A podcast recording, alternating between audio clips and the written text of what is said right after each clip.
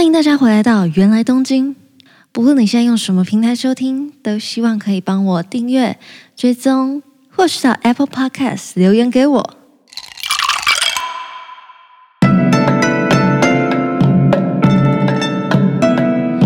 おかえりなさいませ。没有错，原来东京这么突然，今天就更新了。为什么我今天突然更新呢？你一定今天看到手机想说不对吧？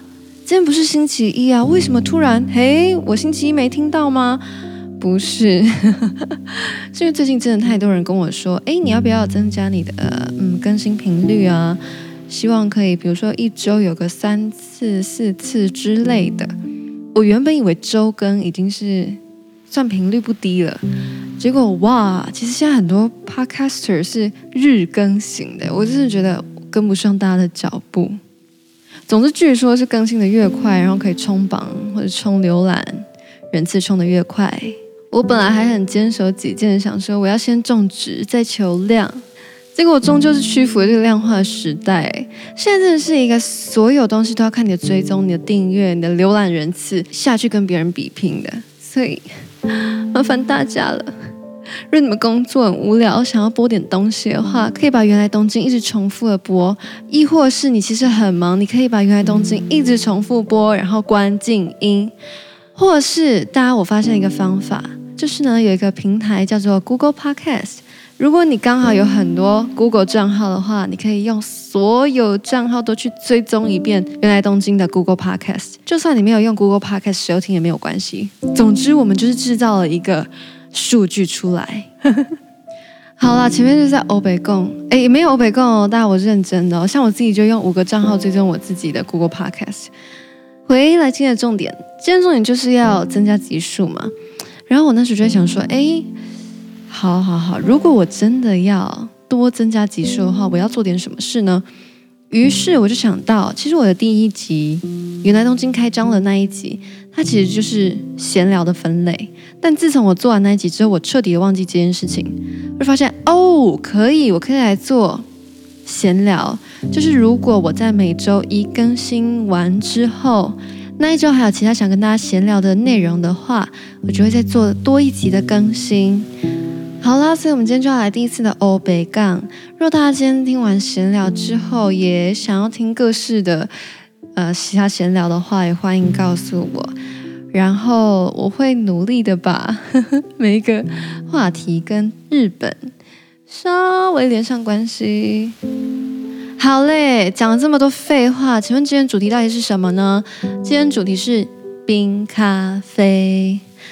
听芫来东京很久的人一定完全不会陌生，就是那个开头的冰块声，噔噔噔噔噔噔噔，前面那个噔噔噔的冰块声。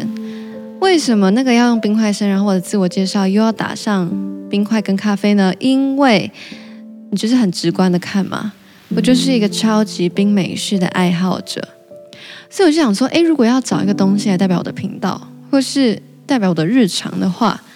那我一定是选冰美式，然后我今天就来跟大家闲聊几个冰美式的故事。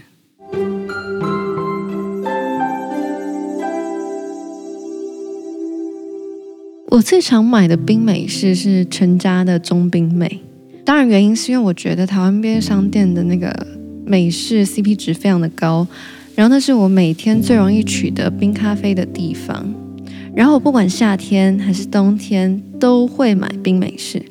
为什么会选冰美式呢？原因并不是因为我特别喜欢冰咖啡，其实只是因为我有一个癖好，就是咬冰块。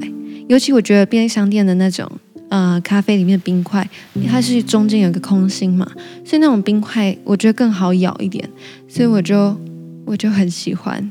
总之，我今天要跟他讲一件事情，就是我上周末又深深刻刻体会到一件。我非常想要讲出来跟大家分享。嗯、在我很频繁、很频繁买冰美式之后啊，我就发现一件现象，就是便利商店的店员啊，在你跟他点完，哎，我要一杯中冰美。如果今天他很急，他就会想要先把纸杯放到机台上，按下冰美式的按钮，之后咖啡先出来。然后他帮你结账完之后，他才去冰箱里面拿出一袋冰块，敲开，倒到那个已经装好咖啡的纸杯里面。但我发现这件事情有哪里吊诡吗？就是因为其实冰美式它正常的操作手续，我觉得应该要是冰块先放到纸杯里面，再放到机台上按美式。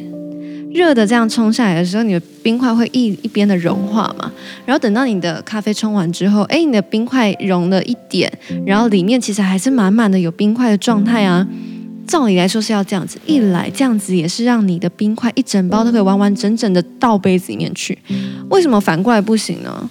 你想想看，如果今天咖啡先装到杯子里了，你再把冰块倒进去的时候。下面的冰块还来不及融化，你的杯子就满了。店员就会想说：好，那剩下一些在塑胶袋里面的冰块，那就呃丢掉好了。那就把它盖子盖起来。于是你拿到了冰美式，就是冰块没有加完的冰美式。你一定想说：啊，是有差哦，差那几个冰块有差哦。大家，那个真的差很多，尤其是在大热天的时候。我每次拿到那种冰美式，我一拿起来就觉得，哎，这个摇晃的感觉。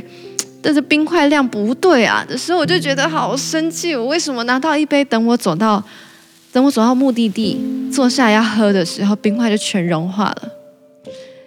这件事情对我来说真的非常重要，因为我买冰美式，并不是因为我爱喝冰咖啡。我爱喝咖啡没有错，但热咖啡跟冰咖啡对我来说，他们两个一样的好喝。那为什么我今天会选冰美式呢？就是因为我想要咬冰块。一并喝咖啡，结果我拿到一杯只有咖啡，然后冰块都融化的美式，这件事情会让我非常的不开心。哇，我发现我真的是也是一个奇怪的人。不止不开心，我还会因为哦，我手上拿的美式的冰块快要融化了，我就加快我走路的速度，想说好焦虑，好焦虑，我要怎么样让我的呃咖啡遮阳啊，不要晒到太阳，不要再加速它融化。我觉得一路上都非常的焦虑，然后一边无奈的店员为什么不先把冰块放进去再冲咖啡呢？以上就是第一个冰块的小故事。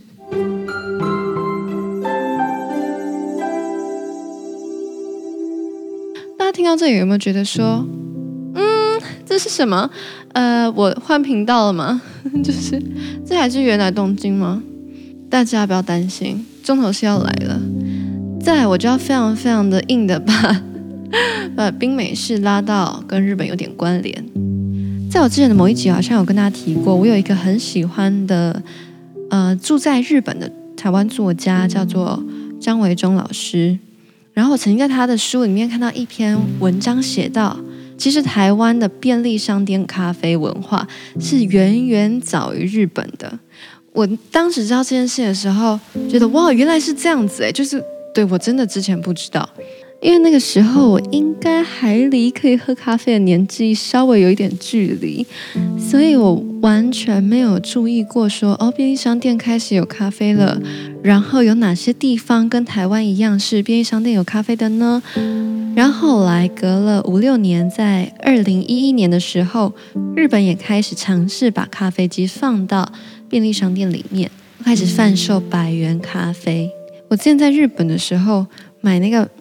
咖啡我都不会觉得有什么奇特，但我现在想起来就会觉得说，哇，的确，就是光在台湾买一杯中冰每三十五块台币，我都会觉得我 CP 值很高了。然后想想东京的物价是台湾的两三倍的情况下，他们可以在便利商店买到一百块日币，也就是大概三十块台币的咖啡，是一件多么多么棒的事情啊！再后来，老师在书里面有提到说，买便利商店咖啡去上班，变成一个上班族很普遍的景象。好啦，以上就是今天闲聊的部分。不知道有没有听众也很喜欢喝咖啡，或是冰咖啡，或是更怪的，有没有人跟我一样很喜欢咬冰块的呢？其实我咬冰块是一种舒压的方式啊，就是嗯。其实也不是我自己的身体很喜欢冰的东西进到身体里面，只是我单纯享受于咬冰块的那个咀嚼感，就是咔咔咔咔咔咔的那种感觉而已。所以我才会咬冰块嘛，不然我就吃冰淇淋啊或者什么更有味道的东西。所以我是选咬冰块这样子哦。越讲越怪，我真是一个好奇怪人哦。那我之前就想说啊，比起我的舒压方法，如果是抽烟或是喝酒的话，咬冰块相对的健康许多嘛。嗯，所以我暂时还是蛮喜欢我这个呃舒压方式的。好嘞，之后大家如果想要听什么闲聊的主题的话，也欢迎来信或者私讯我的 Instagram，或是更棒的就是大家其实你也没什么想法，你就想听，那记得帮我在所有平台都可以按一遍追踪。袁轩感谢你，那我们下次见，拜拜。